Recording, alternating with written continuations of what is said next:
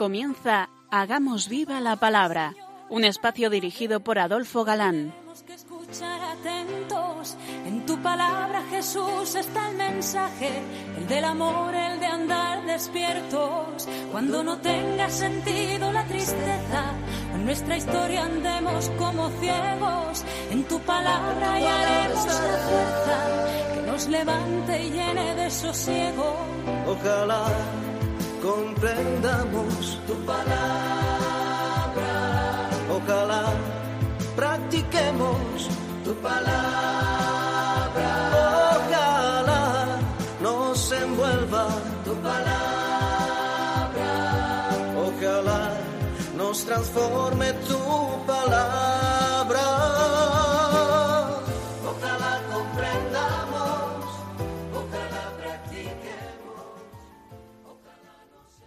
Hola, queridos oyentes. Un día más en esta emisora de la Madre nos encontramos con vosotros a través de las ondas y encantados de nuevo de compartir el gozo de disfrutar la escucha de la palabra de Dios, buscando en vuestra compañía su vigencia y fuerza para nuestra vida. Aquí estamos de nuevo, Adolfo, y Marta, dispuestos a pasar esta hora en vuestra compañía. Bienvenidos a nuestro programa Hagamos viva la palabra. hola amigos, gracias por permitirnos entrar de nuevo en vuestros hogares un día más. Estamos explicando el Evangelio de San Juan, paso a paso, y nos quedábamos la última emisión en el capítulo 8 de Juan, cuando Jesús decía a los judíos que habían creído en él, si permanecéis en mi palabra, seréis en verdad discípulos míos, conoceréis la verdad y la verdad os hará libres. Y decíamos que los no creyentes saltaron, que se produjo allí un pequeño lío, eh, que para creyentes es una manifestación más de su divinidad. Vamos a empezar recordando la cita. Respondieronle ellos, Somos linaje de Abraham, y de nadie hemos sido jamás siervos. ¿Cómo dices tú, seréis libres? Jesús les contestó, En verdad, en verdad os digo que todo, lo, todo el que comete pecado es siervo del pecado. El siervo no permanece en la casa para siempre, el Hijo permanece para siempre. Si pues el Hijo os librare, seréis verdaderamente libres. Sé que sois linaje de Abraham, pero buscáis matarme porque mi palabra no ha sido acogida por vosotros. Pero Jesús hablaba de la verdadera esclavitud del pecado y, decíamos que desgraciadamente en nuestro mundo actual jamás se habló tanto y se nos llenó la boca tanto de libertad y menos de pecado. Incluso que los predicadores a veces pues como que callan, ¿no? Y, si el pecado es el que nos quita libertad, ¿cómo se puede ser libre eliminando esta verdad? Eh, ignorándola, no dándole a conocer de que el pecado de verdad esclaviza. Y lo que sigue causa asombro, y es impresionante, pues como ellos rechazan a Cristo, que es la verdad, están en la mentira, y, como el padre de la mentira es Satanás, eh, tienen por padre a Satanás. Bueno, otra, otra gran revelación que veíamos, y aquí ya retomamos donde nos quedamos el último día. Satanás y sus ángeles, homicidas desde el principio, eh, no se mantuvo Satanás en la verdad. La mentira es algo suyo, es algo propio. Fijaros que la hipocresía, la falsedad, la apariencia, que esta era precisamente la conducta de los judíos, es vivir en una constante mentira. Y otra gran revelación para los no creyentes, y es que la mala disposición impide aceptar a Cristo, que es la verdad, y obviamente te quedas en el error. Seguimos leyendo. Yo hablo lo que he visto en el Padre, y vosotros también hacéis lo que habéis oído de vuestro padre. Respondieron y dijéronle, Nuestro padre es Abraham. Jesús les dijo, Si sois hijos de Abraham, haced las obras de Abraham. Pero ahora buscáis quitarme la vida a un hombre que os ha hablado la verdad, que oyó de Dios. Eso Abraham no lo hizo. Vosotros hacéis las obras de vuestro padre. Dijéronle ellos, Nosotros no somos nacidos de fornicación, tenemos por padre a Dios. Díjoles Jesús, si Dios fuera vuestro Padre, me amaríais a mí, porque yo he salido y vengo de Dios. Pues yo, eh, yo no he venido de mí mismo, antes es Él quien me ha enviado. ¿Por qué no entendéis mi lenguaje? Porque no podéis oír mi palabra. Vosotros tenéis por padre al diablo, y queréis hacer los deseos de vuestro padre. Él es homicida desde el principio, y no se mantuvo en la verdad, porque la verdad no estaba en él. Cuando habla la mentira, habla de lo suyo propio, porque él es mentiroso y padre de la mentira. Pero a mí, porque os digo la verdad, no me creéis. ¿Cómo recuerda Jesús que Satanás es mentiroso y homicida desde el principio? Es terrible que precisamente por decir la verdad no se crea. ¿Nos habla Juan aquí de la caída de los ángeles? Así lo creen algunos santos padres. Y Jesús le lanza un reto. Para cualquier bien intencionado debía bastar. ¿Quién de vosotros me arguirá de pecado? Si os digo la verdad, ¿por qué no me creéis? Pero no son de Dios. Rechazan a Dios. Por eso no escuchan. El que es de Dios oye las palabras de Dios. Por, por eso vosotros no las oís, porque no sois de Dios. Acusarlos de no ser los verdaderos adoradores y de empujados por Satanás odiar al Redentor hasta querer matarle, denunciando así sus ocultas intenciones, eso era insufrible. Y claro, viene el insulto, samaritano, endemoniado. Respondieron los judíos y le dijeron, ¿no decimos bien nosotros que tú eres samaritano y tienes demonio? Os habréis dado cuenta de que San Juan constantemente habla de la vida, pero vida eterna, vida con mayúsculas, gracia. En verdad, en verdad os digo, si alguno guardara mi palabra, no verá jamás la muerte. Abraham y los grandes profetas anunciaron nueva vida, pero no la dispensaban ellos, Cristo sí. Y los enemigos no soportan más. Ahora sí que, ¿por quién te tienes? Dijéronle los judíos, ahora nos convencemos de que estás endemoniado. Abraham murió y también los profetas, y tú dices, quien guardare mi palabra, no gustará la muerte nunca. ¿Acaso eres tú mayor que nuestro padre Abraham, que murió? Y los profetas murieron. ¿Quién pretendes ser? ¿Quién pretendes ser? Y Jesús vuelve a decir algo que nos afecta a todos. ¿Cuántas veces decimos que Dios es nuestro Dios? Y no le conocemos, entre otras cosas, porque no le amamos, no le conocemos, mejor leemos. Respondió Jesús, Si yo me glorifico a mí mismo, mi gloria no es nada. Es mi Padre quien me glorifica, de quien vosotros decís que es vuestro Dios, y no lo conocéis, pero yo le conozco. Y si dijere que no le conozco, sería semejante a vosotros, embustero. Mas yo le conozco y guardo su palabra. El siguiente versículo es un tanto enigmático. Abraham, vuestro padre, se regocijó pensando en ver mi día. Lo vio y se alegró. ¿A qué día se refieren? Según San Agustín, a la encarnación. Según Juan Crisóstomo, a la pasión. San Cirilo opina que de las dos cosas. ¿Tuvo Abraham una especial revelación? Porque sí sabemos que muchos lo desearon, el propio Cristo, dice Lucas, porque os digo que muchos profetas y reyes quisieron ver lo, lo, que vosotros veis, pero no lo vieron, y oír lo que vosotros oís, pero no lo oyeron. Tal vez Abraham, cuando recibió la revelación de que por su descendencia iban a ser bendecidas todas las generaciones, vio al descendiente. El versículo 57 tiene mucha gracia. Jesús, fijaos, no dice haber visto a Abraham, sino Abraham a él. Lo acabamos de leer. Le dijeron entonces los judíos, ¿no tienes aún cincuenta años y has visto a Abraham? Y como daban por imposible que el patriarca hubiese visto a Jesús, lo dan por imposible haciendo números y dicen que en números redondos no tienes ni cincuenta años. El final es solemne. Respondió Jesús, En verdad, en verdad os digo, antes que Abraham naciese, era yo. Un antes de sabor bíblico para el yo soy, como hablábamos antes, ¿no? Si estaría la revelación de su divinidad clara y sin duda que cogieron piedras para matarle por blasfemos, al hacerse igual a Dios. Entonces tomaron piedras para arrojárselas, pero Jesús se ocultó y salió del templo. Así acaba el capítulo 8. Y del 9 que vamos a comenzar se dice que es una animada y fascinadora página que debe bastar su pausada lectura, pues nos presenta una hermosa descripción de varias actitudes y reacciones ante un mismo hecho. Para entenderlo mejor, recordar, primero, que era sabido, y lo es, que determinados lugares, puertas del templo, puertas de la ciudad, etcétera, solían mendigar cada día ciegos, inválidos, de forma que, llegaban a ser muy conocidos.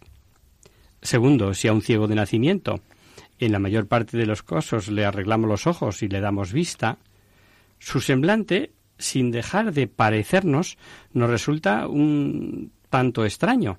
Es algo que estamos viendo últimamente a los operados de astigmatismo y que ahora van sin gafas, por ejemplo, ¿no?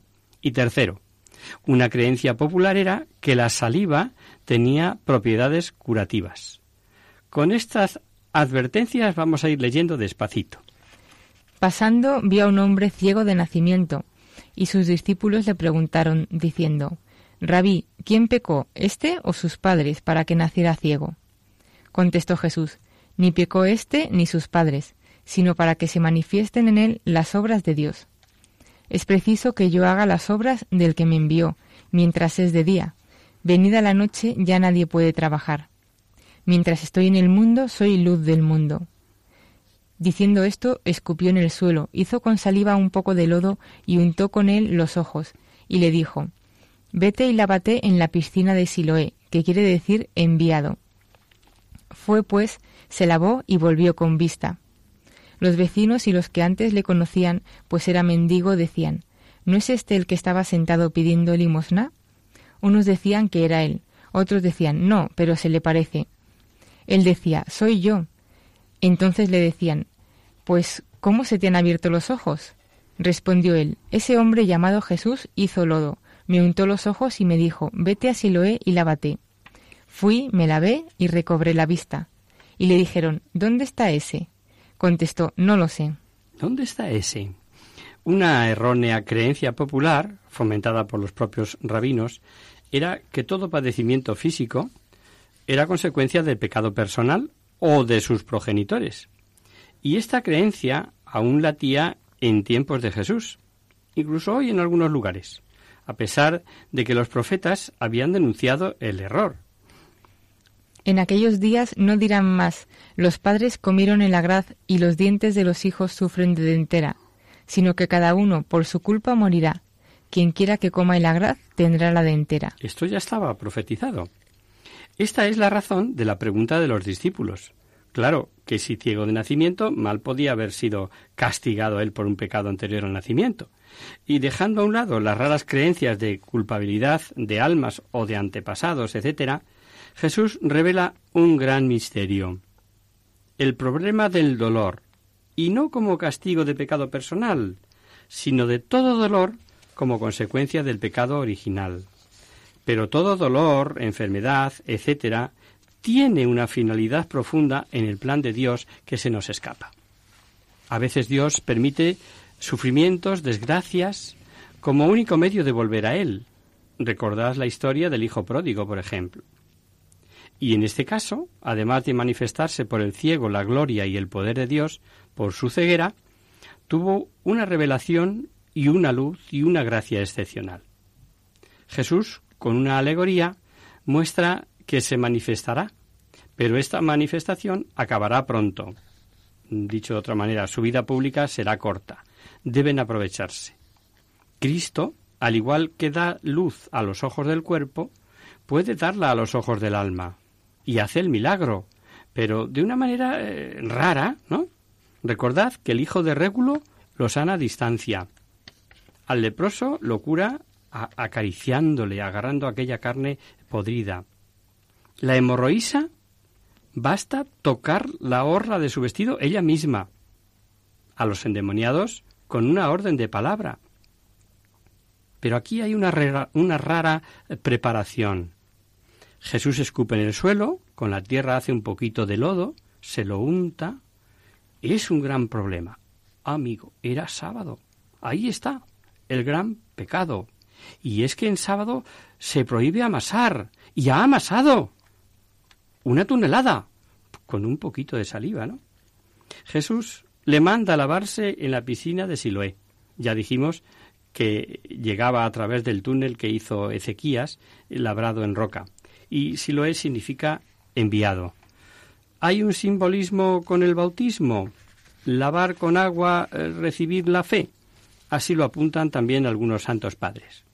Los sacramentos, en el fondo, son medicinas que sanan mediante materia que entra por los ojos. ¿Sería esta la razón de tal preparación? Porque Dios va a dotar a la materia de gracias increíbles y precisamente para facilitarnos el creer. Y tal vez por eso le manda que se lave en Siloé. Prueba de fe. Recordad la incredulidad de Naamán, el sirio. Eh, eh, casi mejor vamos a leerlo. Eliseo envió un mensajero a decirle, vete y lávate siete veces en el Jordán, y tu carne se te volverá limpia. Se irritó Naamán y se marchaba diciendo, yo que había dicho, seguramente saldrá, se detendrá, invocará el nombre de Yahvé, su Dios, frotará con su mano mi parte enferma y sanaré de la lepra. ¿Acaso el Habaná y el Farfar, ríos de Damasco, no son mejores que todas las aguas de Israel? ¿No podría bañarme en ellos para quedar limpio? Y dando la vuelta partió encolerizado. Se acercaron sus servidores, le hablaron y le dijeron, Padre mío, si el profeta te hubiera mandado una cosa difícil, ¿es que no la hubieras hecho? Cuanto más habiéndote dicho, lávate y quedarás limpio. Bajó pues y se sumergió siete veces en el Jordán, según la palabra del hombre de Dios, y su carne se tornó como la carne de un niño pequeño y quedó limpio. Esto está en el, en el segundo libro de los Reyes. Pues fijaos, si no es por el criado, a punto estuvo Naamán de tirarlo todo por la borda, de estropearlo todo. Pero seguimos con nuestro ejemplo, o en nuestro pasaje que estamos analizando. Un ciego conocido, como transformado, que ve totalmente la que se armó. Primero, revuelo popular. Por cierto, el dato de que dudasen que fuera el mismo, el cambio sin duda de fisonomía, es una prueba fenomenal de historicidad. Y claro, la gente quiere ir a él. ¿Dónde está? Segundo revuelo en los listorros hipócritas. Jesús lo ha hecho en sábado y no es la primera vez. Vamos a pensar en ello con este fondo musical y después lo tratamos si os parece.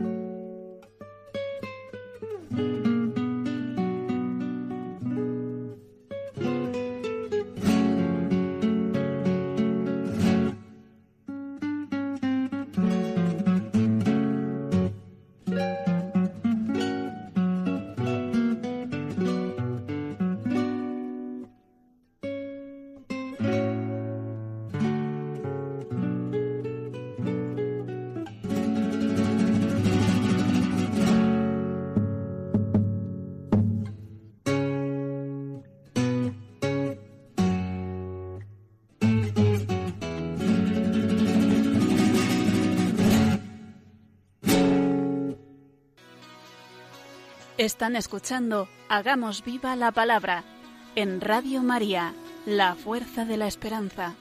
Amigos, de nuevo con vosotros tras este breve descanso musical. Os recordamos, queridos oyentes, que sintonizáis el programa Hagamos viva la palabra. Si queréis contactar con nosotros vía correo postal, lo podéis hacer a Radio María, Paseo Lanceros, número 2, primera planta, 28024 de Madrid. Y si preferís el correo electrónico, hagamos viva la palabra arroba radiomaria.es. Para los que se acaban de incorporar, decirles que estamos analizando el Evangelio de San Juan. Así es, y concretamente el capítulo 9, en el pasaje de la curación del ciego de nacimiento y el revuelo que se había formado, pues había hecho un poco de barro, se lo había untado en los ojos, pero, amigo, resulta que era sábado. Y Jesús se enfrenta así a la hipocresía casuística a la que obligaban los fariseos y lo hace nada más y nada menos que en el mismísimo Jerusalén. Y vamos a ver los razonamientos de ellos, de los fariseos. Llevan a presencia de los fariseos al antes ciego, pues era sábado el día en que Jesús hizo lodo y le abrió los ojos. De nuevo le preguntaron los fariseos cómo había recobrado la vista. Él les dijo, me puso lodo sobre los ojos, me lavé y veo. Dijeron entonces algunos de los fariseos, No puede venir de Dios este hombre, pues no guarda el sábado. Otros decían, ¿Y cómo puede un hombre pecador hacer tales milagros? Y había desacuerdo entre ellos. No puede ser, porque al hacerlo el sábado no puede venir de Dios. Pero, ante lo evidente, algunos decían, ¿y si no es Dios? Pues ¿cómo puede dar la vista a un ciego de nacimiento? Solución, no era ciego. A ver, que vengan sus padres. Otra vez dijeron al ciego, ¿qué dices tú de ese que te abrió los ojos? Él contestó, que es profeta. No querían creer los judíos que aquel era ciego y que había recobrado la vista, hasta que llamaron a sus padres y les preguntaron diciendo, ¿Es este vuestro hijo de quien vosotros decís que nació ciego? ¿Cómo ahora ve? Fijaos eh, la retranca de la pregunta. ¿Quien vosotros decís que nació ciego? Qué duro es dar coces contra el aguijón. Los padres tenían miedo, conocen el percal y con habilidad defienden y no pueden dudar que es su hijo y que nació ciego. Respondieron los padres y dijeron, Lo que sabemos es que este es nuestro hijo y que nació ciego. ¿Cómo ve ahora? No lo sabemos. ¿Quién le abrió los ojos? Nosotros no lo sabemos. Preguntádselo a él. Edad tiene, que él hable por sí. Esto dijeron sus padres porque temían a los judíos, que ya éstos habían convenido en que si alguno le confesaba Mesías, fuera expulsado de la sinagoga. Por eso sus padres dijeron, ¿edad tiene? Preguntadle a él. ¿Que cómo es que ve? Que lo aclare él. Y es que se jugaban la expulsión de la sinagoga, como hemos oído, que según la culpa podía ser expulsión corta, ocho días, expulsión vestido de, de luto, perdón, sin cortarse el pelo, ni la barba, ni hacer oración en común, o expulsión con destierro y confiscación de bienes con negación de trato. En este caso era pecado grave. Mentir. Amasar para curar en sábado. Se supone que temían la tercera. Y cuando fracasan los argumentos, aumenta la prepotencia y viene la intimidación. Da gloria a Dios. Fórmula solemne como de juramento. Escuchemos. Llamaron pues por segunda vez al ciego y le dijeron, Da gloria a Dios, nosotros sabemos que ese hombre es pecador. A esto respondió él, Si es pecador no lo sé, lo que sé es que siendo ciego ahora veo. Dijéronle también, ¿qué te hizo? ¿Cómo te abrió los ojos? Él les respondió, Os lo he dicho ya y no me habéis escuchado. ¿Para qué queréis oírlo otra vez? ¿Es que queréis haceros discípulos suyos? Quieren pillarlo en contradicción pero, y tal vez con cierta ironía, a la naturalidad del nuevo vidente, mm, yo no sé si es pecador o no, lo que sé es que me abrió los ojos, vino, como no, la injuria y el insulto, que es el arma de los derrotados. Ellos insultando le dijeron, Sé tú discípulo suyo, nosotros somos discípulos de Moisés. Nosotros sabemos que Dios habló a Moisés. Cuanto a este, no sabemos de dónde viene. Y lo maravilloso, que tanto como sabéis, Respondió el hombre y les dijo, Eso es de maravillar, que vosotros no sepáis de dónde viene habiéndome abierto a mí los ojos. Sabido es que Dios no oye a los pecadores, Pero si uno es piadoso y hace su voluntad, a ese le escucha. Jamás se oyó decir que nadie haya abierto los ojos a un ciego de nacimiento. Si éste no fuera de Dios, no podría hacer nada. Cuánto intelectual ciego como aquellos sabios de entonces, y cuánta lógica del sencillo fiel a la verdad. No os extrañéis oír o leer barbaridades de hombres adorados por los intelectuales. El resultado, ni ante la evidencia. Misterio de fe. Por la última frase, se supone que fue excomulgado. Respondieron y dijéronle, Eres todo pecado desde que naciste, y pretendes enseñarnos, y le echaron fuera. Pero Jesús no hace las cosas a medias, y fue a completar la obra. Oyó Jesús que le habían echado fuera, y encontrándole le dijo, ¿Crees en el Hijo del Hombre? Respondió él y dijo, ¿Quién es, Señor, para que crea en él? Díjole Jesús, Le estás viendo, es el que habla contigo. Dijo él, Creo, Señor, y se postró ante él. Sin duda que tuvo una extraordinaria revelación no sólo de que Jesús era el Mesías como hijo del hombre, sino que era hijo de Dios igual a Dios, pues le adoró. Final feliz, pero de un hecho real. Y así los que dicen ver quedan ciegos, y los que aceptan verán. Y este es el juicio, sin necesidad de que Jesús te juzgue. Te juzgas tú solito, según la actitud que tomes. Jesús dijo, Yo he venido al mundo para un juicio, para que los que no ven vean, y los que ven se vuelvan ciegos. Y aquí apunta Jesús algo terrible. La ceguera con responsabilidad. Recordemos una vez más, para ver, luz y abrir los ojos. Si los abres sin luz, no ves. Es una virtud teologal, la tienes que recibir. Pero si Dios te da luz y no los abres, no ves. Eso sí es tuyo, es tu libertad. La culpa de aquellos fariseos fue que se negaron a abrir los ojos a la luz. Una ciudad en el Valle del Ródano, en Italia, que venera a su primer obispo como San Restituto, es considerado por tradición el ciego de este capítulo 9 de San Juan. Y pasamos al décimo, que también es precioso, bueno, como toda la obra, como todo este evangelio que estamos viendo, y es el del buen pastor. A que os quedáis cortos si os pregunto entre pinturas y esculturas eh, cuántas imágenes se han encontrado del buen pastor en las catacumbas de Roma. Sí, 120 y 150 respectivamente. Tanto veneraron los primeros cristianos a Jesús como buen pastor, que tanto ama a sus ovejas que da la vida por ellas y las da para defenderlas del enemigo, porque ciertamente si no hubiera dado su vida todos perdidos en condenación, para gozar de esta vida que Él nos ganó, entregando libremente la suya, hay que estar en su aprisco. Hay que ir tras el que proporciona sanos y abundantes pastos. Entrar al aprisco por el que es la única puerta. Y como pastor universal, no olvida a las ovejas que están fuera del aprisco, quiere unirlas para conseguir un solo rebaño y un solo pastor. Tanta belleza, tantas agradables revelaciones de Dios, no es extraño las numerosas representaciones de las catacumbas. Toda esta doctrina la vamos a encontrar en este capítulo 10 que comenzamos ahora. Os advierto, como en ocasiones anteriores, que dejamos a los estudiosos si este capítulo 10 es o no continuación del noveno. Nos quedamos, si os parece, con Santo Tomás, que dice en el capítulo 9, Cristo ilumina, y en el capítulo 2, Cristo vivifica, iluminador y dador de vida. También dejamos para los estudiosos si es metáfora, parábola, alegoría o si participa de ambos géneros de narración. A nosotros nos interesa la doctrina, dicha con este o con este otro género literario, si dudan, por cuanto Jesús se presenta a veces como la única puerta y a veces como el pastor, lo que no cabe duda es que ambas metáforas revelan lo que es Jesús. Única puerta. No hay otra. No se ha dado otro nombre, persona.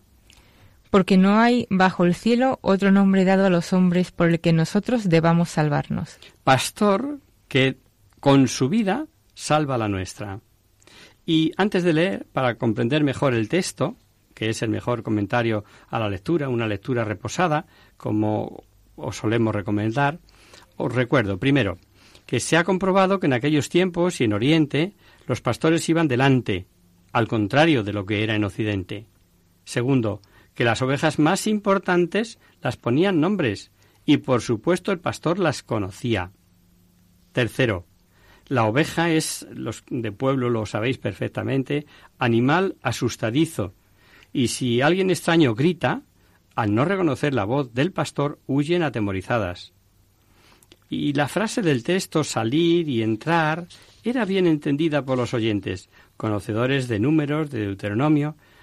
Por su sabor bíblico, es una frase semita eh, que denotaba jefatura, categoría. Como veréis, Jesús empleó metáforas bien conocidas, pero como los fariseos eran incapaces de suponer que se refería a ellos como malos pastores, ni se enteraban. Mejor escuchamos. En verdad, en verdad os digo que el que no entra por la puerta en el aprisco de las ovejas, sino que sube por otra parte, ese es ladrón y salteador. Pero el que entra por la puerta, ese es pastor de las ovejas. A éste le abre el portero y las ovejas oyen su voz, y llama a las ovejas por su nombre y las saca fuera. Y cuando las ha sacado todas, va delante de ellas, y las ovejas le siguen, porque conocen su voz.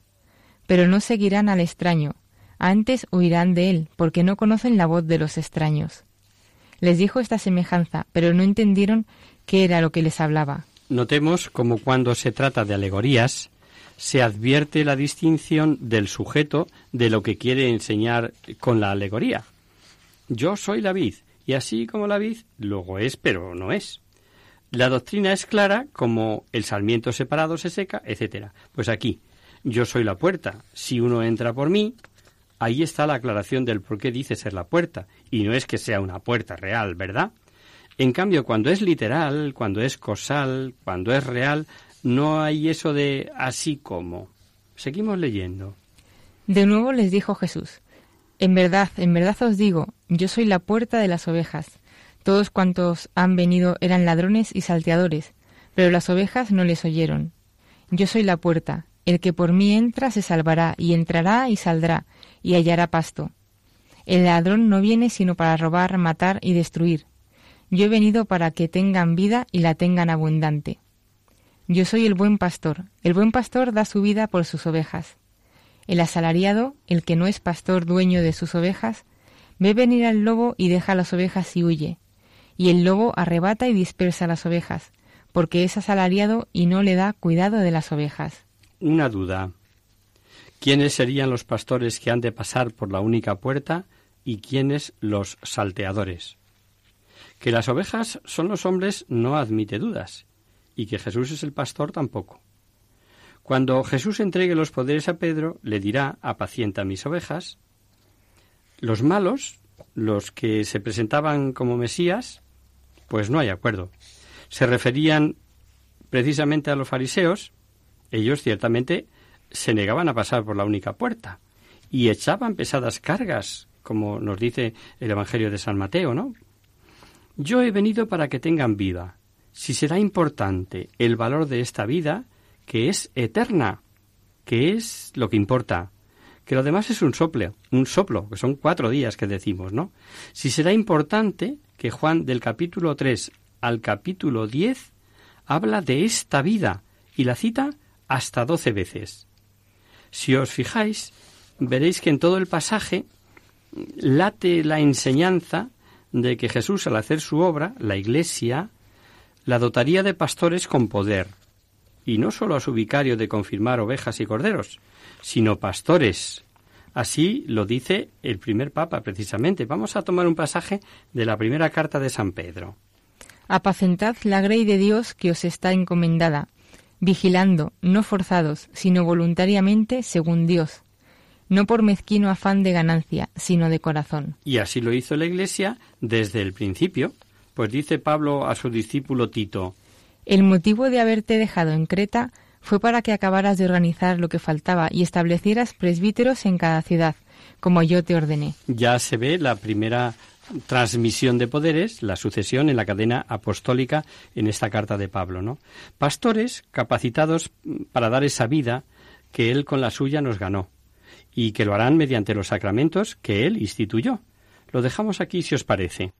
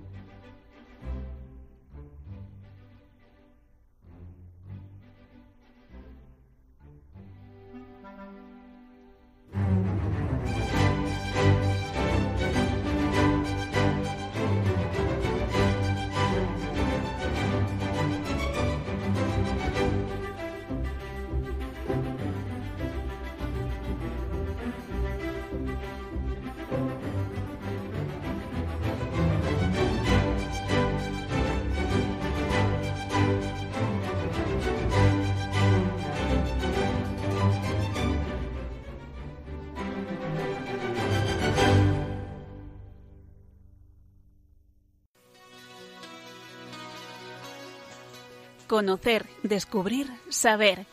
En Hagamos Viva la Palabra.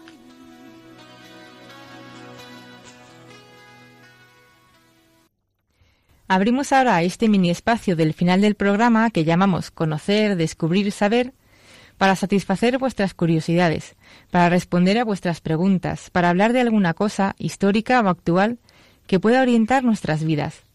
En esta ocasión hemos recibido una carta de Luisa, una santanderina, que dice así. Queridos amigos de Hagamos Viva la Palabra, me llamo Luisa y os escribo desde Santander un poco angustiada y desesperanzada, pues no veo en los partidos ninguno que merezca ser votado. La corrupción campa por sus fueros y la teoría del menos malo se me ha venido abajo. Y lo que es peor, al relativismo de antes se ha unido la agresión directa, sobre todo en la educación de mis hijos, que me cuentan lo que se les dice en clase y me da verdadero pánico. ¿A dónde vamos? ¿Hay algún arreglo para esto? Todo lo veo negro. Perdonad, pero no sabía dónde decirlo y desahogarme. Un cordial saludo y firma Luisa.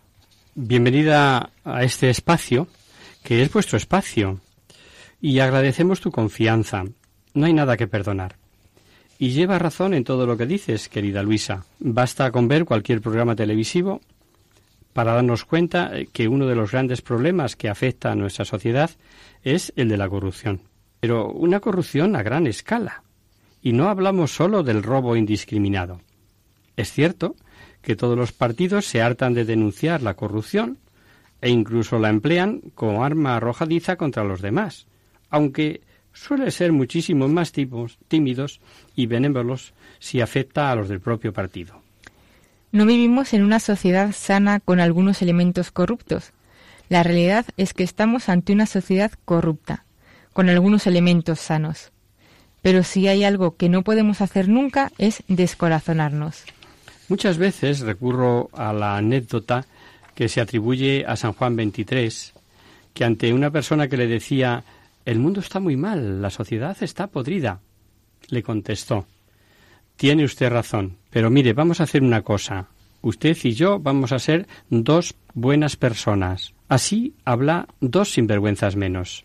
Lo que hagan los demás debería interesarnos relativamente poco, pues yo con quien debo estar en paz, como creyente que soy, es con Dios y con mi propia conciencia. Pero San Juan, San Juan 23 nos enseña el camino ser yo una persona decente e intentar que alguien más también lo sea. Eso sí está a nuestro alcance. Lo cierto es que, aunque oímos hablar mucho de que hay que luchar contra la corrupción, sin embargo, apenas se escucha mencionar nada de la regeneración moral que es necesaria para combatir la corrupción. Para muchos, entre ellos buena parte de nuestra clase política, la corrupción atañe solo al séptimo mandamiento, mientras que desgraciadamente afecta o puede afectar a todos los sectores de la vida. Y dado que dicen que no hay una verdad absoluta ni valores permanentes, sino solo relativos, así es difícil la regeneración moral. Como tú bien apuntas, el relativismo subyace en la base de todo. Es preocupante igualmente que se esté siguiendo una línea radicalmente equivocada a la hora de educar en valores, tratando incluso de destruir la familia, olvidándose que la educación afectivo-sexual ha de ser una educación para el amor y no simplemente para el placer, como desgraciadamente está enfocado en la enseñanza. Pero estas doctrinas equivocadas cuentan con la complicidad de buena parte de la clase política, así como de poderosos lobbies. Cuando hablamos de lobbies hablo de grupos de opresión y de opinión, ¿no? Habiendo conseguido elevar a la categoría de ley doctrina anticristiana y anticatólica, condenada por los tres últimos papas, perdón, como es la ideología de género, por ejemplo. No hace mucho me decía una maestra que la regeneración moral debía empezar por los niños, vacunándolos contra aquellos que intentan corromperles. El verano pasado, el Papa Francisco, en una visita a una parroquia de Roma, elogió a una familia que cuando los hijos llegaban de la escuela les preguntaban qué les habían enseñado, por si había que recatequizarlos. Y este proceder de esta madre romana es el que te aconsejamos, querida Luisa. Los padres debemos darnos cuenta que la tarea de educar a los hijos es algo que nos incumbe prioritaria y principalmente a nosotros y que debemos estar muy muy en contacto con la escuela para apoyar a los maestros que sí creen en una educación en valores humanos y cristianos y saber contrarrestar a aquellos que en buena voluntad o sin ella intentan desviar del camino recto a los chavales. La educación tiene por objeto crear personas libres y responsables, siendo la fe en Dios muy importante para vivir los valores humanos y cristianos, es decir, los del Decálogo y de las obras de misericordia, aunque estemos sujetos a debilidades humanas, como nos recuerda el refrán popular Delante de la casa del creyente no dejes el trigo, y en el de la, del no creyente ni el trigo ni la cebada. Traducido para entendernos, debemos contar con que las personas fallamos, sean o no de nuestro círculo más próximo. Por ello, eh, cuando se plantea el problema del último porqué, del dinamismo que hay en el mundo y de su sentido final, son los problemas del derecho natural y el de Dios los que se plantean. Y ante esta cuestión uno no puede quedarse neutral, pues se van a deducir consecuencias trascendentales para la moral o la ética, puesto que dando la espalda a Dios estamos perdidos. Dice el Evangelio de San Juan, que estamos viendo este año, ya llegaremos al capítulo 15, separados de mí no podéis hacer nada.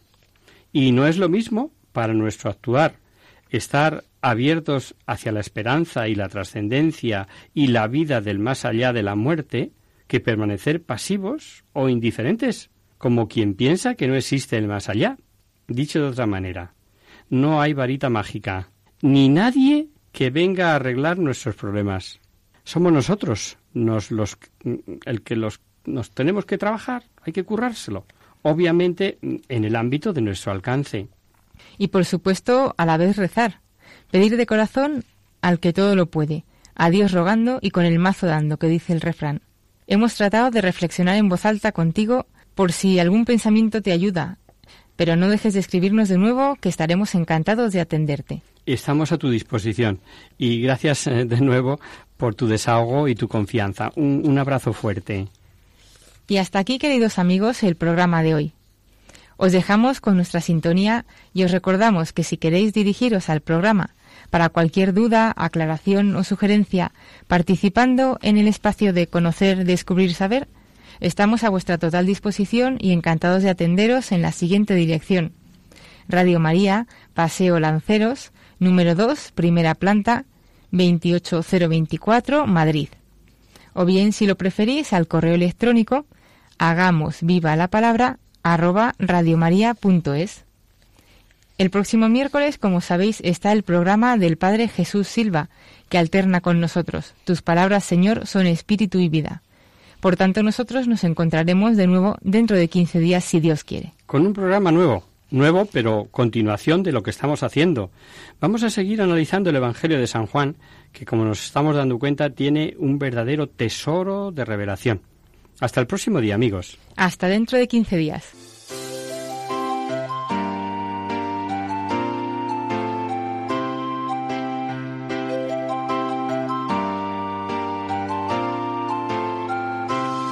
En tu palabra, Señor, está la clave. Solo tenemos que escuchar atentos. En tu palabra, Jesús, está el mensaje, el del amor, el de andar despierto. Así concluye Hagamos viva la palabra con Adolfo Galán.